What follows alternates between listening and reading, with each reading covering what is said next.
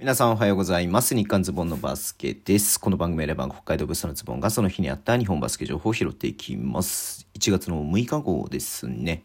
はい。ということで今日はちょっとあまりいい話じゃないんですけれどもね、まあ、今日もか、昨日もそうだったからね。まず、 B リーグオールスターがですね、えっ、ー、と、まあ、正式に中止ということで今日ね、お昼、ん？午前中？ん？お昼ぐらいか。にね、リリースがありましたけれども、はい。まあ、昨年もね、えっ、ー、と、水戸で行われ、茨城でね、行われるはずだったオールスターもね、中止になりましたし、まあ、そもそも言うとね、その昨シーズンのオールスター、もともとは沖縄アリーナでやろうと思ってたんだけれども、なんか台風とかの影響だっけ？で、なんかね、工事が遅れたとかでね、はい、えっ、ー、と、急遽水戸でやることになって、まあ、その水戸もできなかったですし、えー、今年もできなかったということですね。はい。まあ、まず残念という気持ちもありますけれども、まあね、まあ、これは本当になんかそのポジションじゃないけれども、なんかその、人それぞれね、まあ、いろんな立場でいろんなことが言えるんでね、まあ、一概にこう、どうだこうだってのは言えないとは思うんですけれども、まあ、残念な気持ちと、はい。えー、あと、ね、やっぱその選手が、えー、予選のね、人が多いということで、うん、まあ、半分44%とかって書いてたからね、出場予定選手のね、うん。いや、もう半分ですよ。半分が陽性ってことなんでね、まあ、それじゃちょっと成り立ちませんよねって話はもちろん分かって、まあ、そのね、選手たちが本当に回復に向かうこと、そして広がらないことをね、まず、はい、本当に願っています。僕自身もね、えっと、パブリックビューイングで、えっとね、あの、MC を担当させていただく予定だったんですけれども、まあ、そのパブリックビューイングもね、もう本戦もやらないので、まあ、当然ながらね、えっと、中止ということになりましたんで、うん、はい。えー、なんていうのかな。はい。まあ、ちょっと僕もすごくね、楽しみにしてたんですけれどもね、はい。まあ、言うてもやっぱり安全、安心安全がね、まあ、最優先されると思いますんで、はい。えー、まあまあまあ、リーグとしてはまあ本当に苦渋の選択だったとは思いますけれども、うん、もちろんね、そこにお金をかけてたと思いますし、え、そこでの収益も見込んでね、まあ、運営経営してたと思うんでね、まあ、そこでは本当苦渋の選択だったと思いますけれども、英断だったかなというふうに思っています。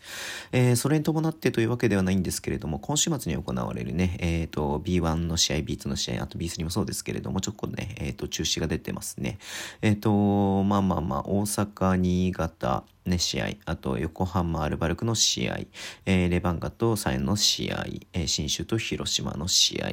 えー、名古屋と、えー、茨城ロボッツの試合、琉球と千葉ジェッツの試合ということで、うん、まあ、今のところ、え、ー、と、何試合、えー、6試合かに、6試合か、6カードか、6カード12試合が、まあ、中止ということで出ています。えー、その他にもね、京都ハンナリーズがもう陽性の人が出てるんだけれども、まだね、ちょっとそれをどうするかってっていうのがね、まだ、えっ、ー、と、決めかねてるっていう、決めかねてるって言いうかおかしいけど、まあ、調査中というか、はい、えー、結果、結果をね、待っているっていう感じですね。参加の可否、あ、参加じゃない、開催の可否については、お待ちくださいということで出ていました。あ、対戦相手がね、三河ですけど、三河もまだそうお待ちくださいっていう感じで出てましたね。うん。まあ、他のチームもっていうのはあると思いますけれどもね、なんかもう、なんだろう、もう全部中止にすればいいっていうのもあるんですけど、いや、でも、まあ、収益、まあその、それこそポジションなんだけれどもね、やっぱりリーグだったりとかチームからするとね、やっぱそれは収益にはつながることなんでね、やりたいっていう気持ちはもちろんあるとは思いますけれども、ただ選手とかね、えー、コーチスタッフ、えー、あと、まあ何、えー、お客さんも含めて移動とかが心配だとかね、まあそういう声もありますし、本当ね、その立場によって全然ね、やっぱりこの思惑というか考えがね、それは当然違ってきますんでね、まあ一概にこうした方がいいっていうには僕の方からは言えないかなというふうには思ってます。はい。えっ、ー、と、B2 なんですけれども、越谷アルファーズと佐賀バルーナーズの試合の、えー、中止が決定しているということですね。うん。で、さっき B3 の方で、埼玉ブロンコスと東京八王子ビートレインズの試合も中止ということでなんか出てましたね。うん。いやー、いやー、まあちょっとね、っていうのがありますよね。うん。